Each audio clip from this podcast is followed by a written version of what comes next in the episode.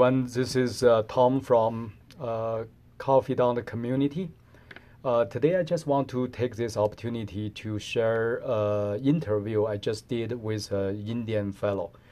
Um, I'm actually quite uh, inspired by this uh, 15 20 minutes interview I happen to have with this gentleman. Um, so that promoted me to do a quick podcast on this.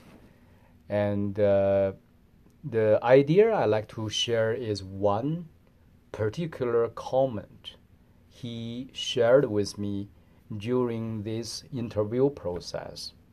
And that is what he said. He said he has been uh, uh, work uh, for quite a few places.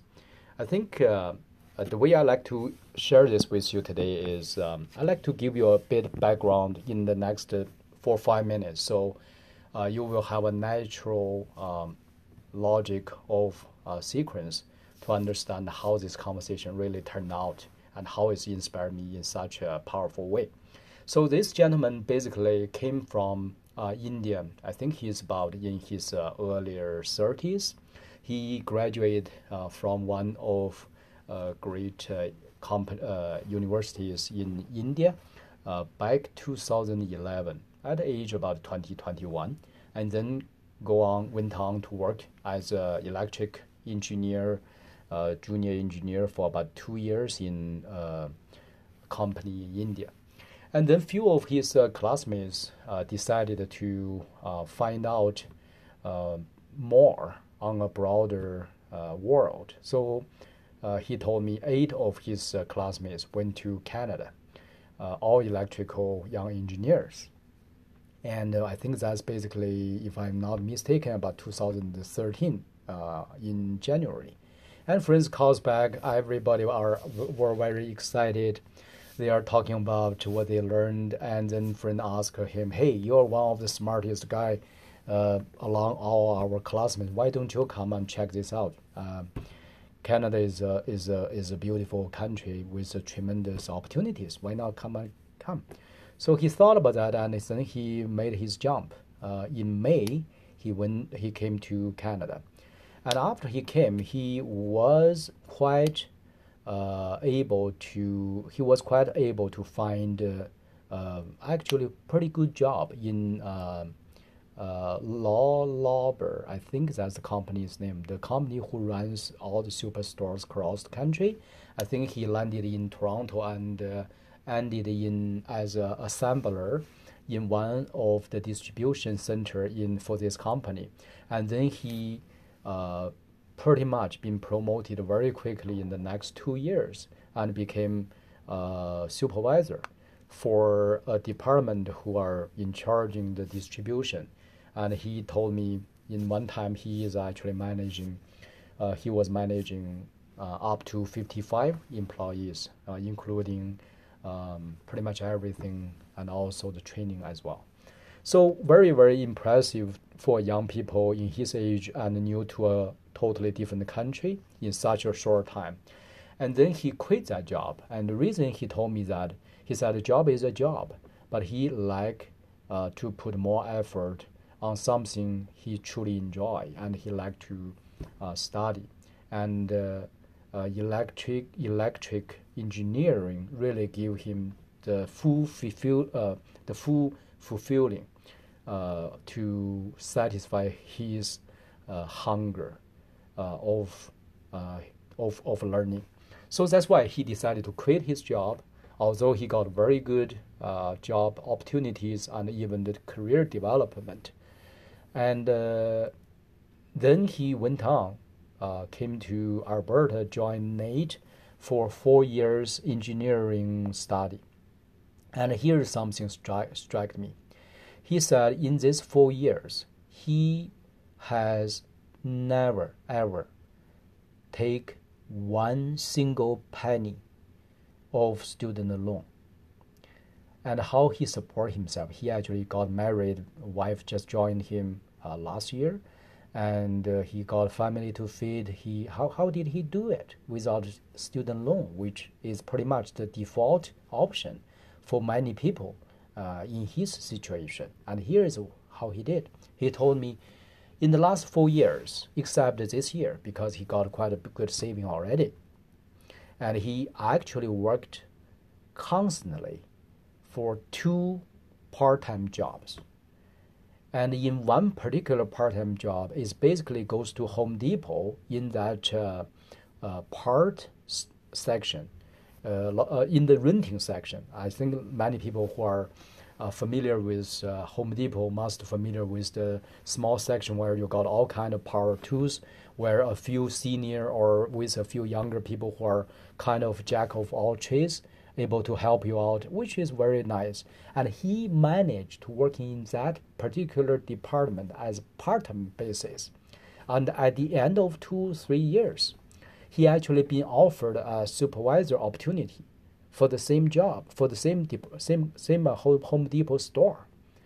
And uh, in this whole process, and he shared one thing that is really, really impressed me or struck me uh, in a big note. And here's what he said. He said, um, the reason I every time I went to job, regardless there's a layoff, there's anything, I'm always always the one being left and being kept provide more opportunities. And I know exactly why. I say why. And he told me because I do twice much job at one same time. I said, What do you mean? He said, Simple. Because every single moment, every single hour, I'm working there. The one hour I work there is for the company. And the same hour I worked double harder. That's for me. And that's why that's one hour I work for two people or two employer. One is the company I'm working with because I need to make sure that paycheck I've been given is fair to the company. And the second, I need to work for myself. I cannot waste that extra hour just for that paycheck. I need to learn something from that one hour when I spend it. And that's how powerful this gentleman shared at the age of 30, even younger. And that's what really struck me so impressive. And uh, this concept, I'd like to take this opportunity to share with you because this is actually pretty much the first time interview I see somebody come to me and share story in this nature.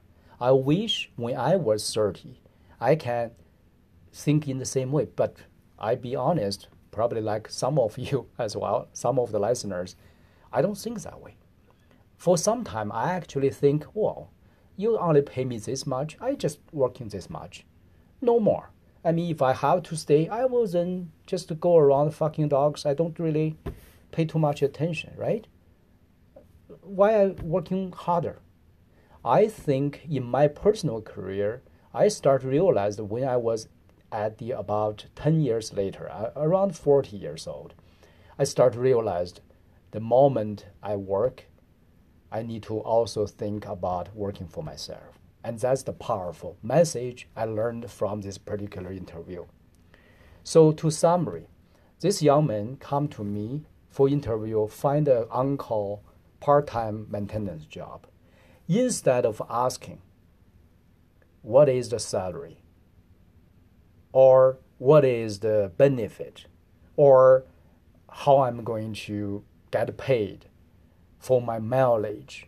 Those are all fair questions and asked time and time again by many other people. He does not. For some reason, very naturally, we start to share a bit of experience. And in this moment of sharing, I learned a precious lesson from this gentleman. And the lesson, as is summarized, you working every single moment, one for yourself, one for the paycheck. you working double harder and you will double earned. And that's how this gentleman, in a short eight years in Canada, not only landed himself a few great job opportunities, made a very good impressions, paid zero student learned zero borrowed zero student loans, and even finished his four year study. And he told me he will be finished in the next two or three months. And if I can be graciously reserve this job for his position, he will come in May. I guess you know what is my answer. Thank you very much for sharing, and I wish everybody a fantastic day, weekend ahead, and working, learning happily.